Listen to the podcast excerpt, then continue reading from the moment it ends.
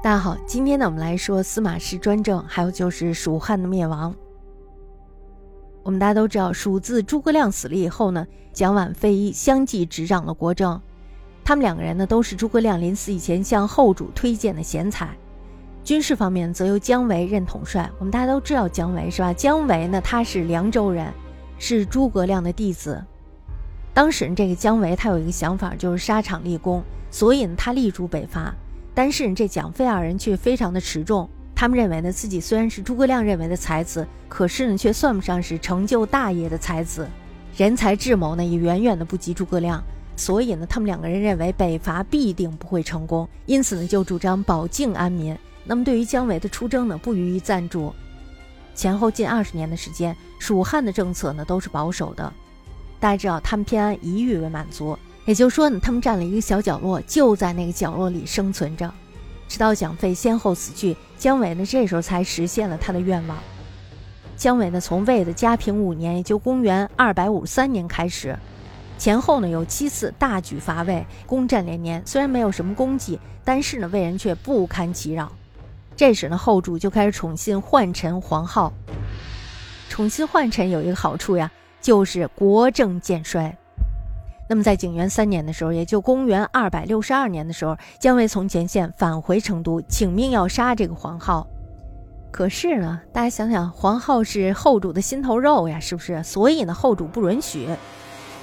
姜维这时候就害怕了。为什么害怕？因为他怕这个黄皓不知道在后主耳边嘚啵点什么，然后就把他给杀了。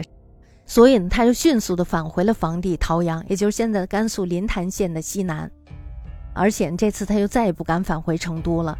从此以后，他与中央就有了显著的裂痕。司马昭呢，这时候一看，哇，这是一个机会啊！于是他就下定决心要伐蜀。伐蜀是为什么呀？就是要永绝这个心腹大患。那么在景元四年，也就公元二百六十三年的八月的时候，魏大举出兵，由钟会任统帅，以邓艾、诸葛绪率三万人进击姜维。钟会呢，他则自率了十万余人，越过秦岭，直捣汉中。蜀汉的军力呢，这时候大约有九万人，分守在各地。那么再加上姜维呢，他远屯边地，不能统筹全盘战局，因此呢，魏军进展非常的快。那么在同年十月的时候，姜维扼守剑阁，与钟会相持。钟会呢是屡攻不下，再加上军粮缺乏，于是呢就准备退兵。但是这时候，邓艾就悄悄地带兵去偷袭成都，而且呢还偷袭成功了。就这样呢，战局被扭转了。后主呢就派诸葛瞻，这是诸葛亮的儿子，是后主的女婿，率兵拒敌。诸葛瞻呢于是就战死在了绵竹，也就是今天的四川德阳市。后主一看，哎呀，完了，诸葛瞻都死了，是不是大势已去呀？于是他就投降了。姜维呢这时候听说诸葛瞻败了。于是就从剑阁撤兵，还兵成都。在途中的时候，他就得到了后主的命令，说让他投降钟会。就这样呢，蜀汉正式灭亡。那么在蜀灭亡了之后呢，姜维有一想法，就是他想复国，他不想看到老师那么辛苦打下来的天下就在自己的眼皮子底下给丢了。他发现呢，这个钟会也怀有野心，于是呢就劝钟会造反。毕竟姜维是诸葛亮的学生，是吧？那么三寸不烂之舌呢，就把这个钟会给说动了。